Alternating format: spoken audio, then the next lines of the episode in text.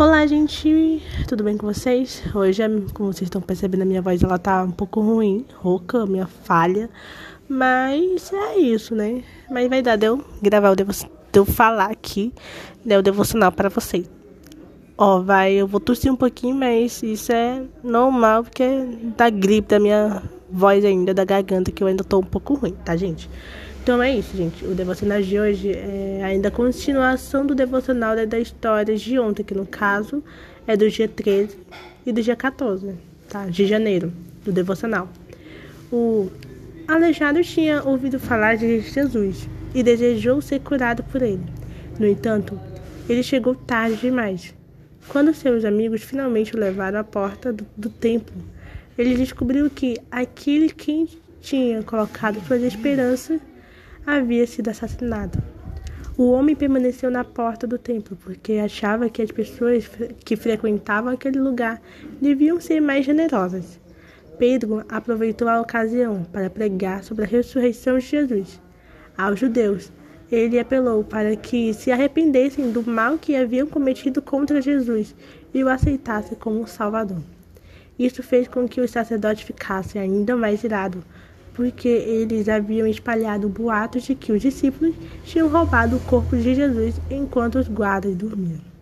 O homem curado ficou perto de Pedro, como uma fiel testemunha do milagre que tinha acabado de acontecer. Pedro fez questão de esclarecer que o milagre havia sido realizado pelo próprio Cristo.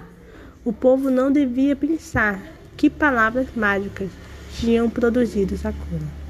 Os discípulos foram ameaçados pelos líderes religiosos para que não falassem nem ensinassem mais sobre em nome de Jesus.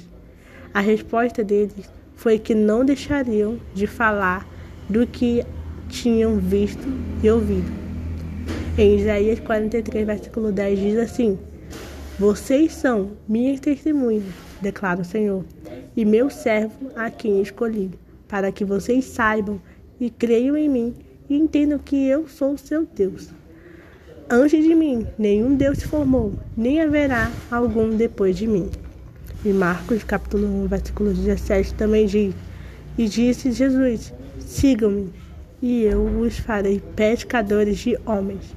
E por último, para finalizar, em Apocalipse, capítulo 2, versículo 10, também diz assim: Não tenha medo do que está prestes a sofrer o diabo lançará alguns de vocês na prisão para prová-los e vocês fica, é, sofrerão perseguição durante dez dias.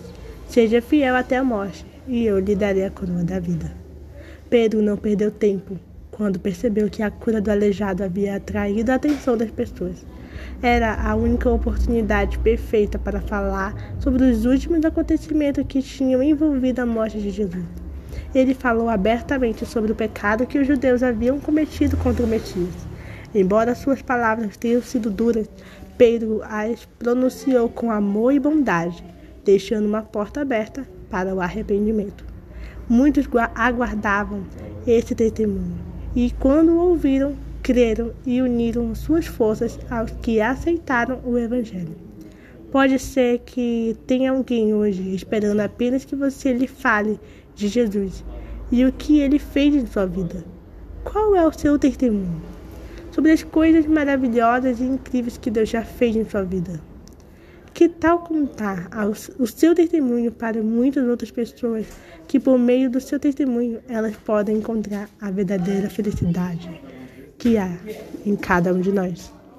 É isso, gente que você possa espalhar o seu testemunho para as outras pessoas, que as outras pessoas possam, ver a verdadeira felicidade que há em nosso ser.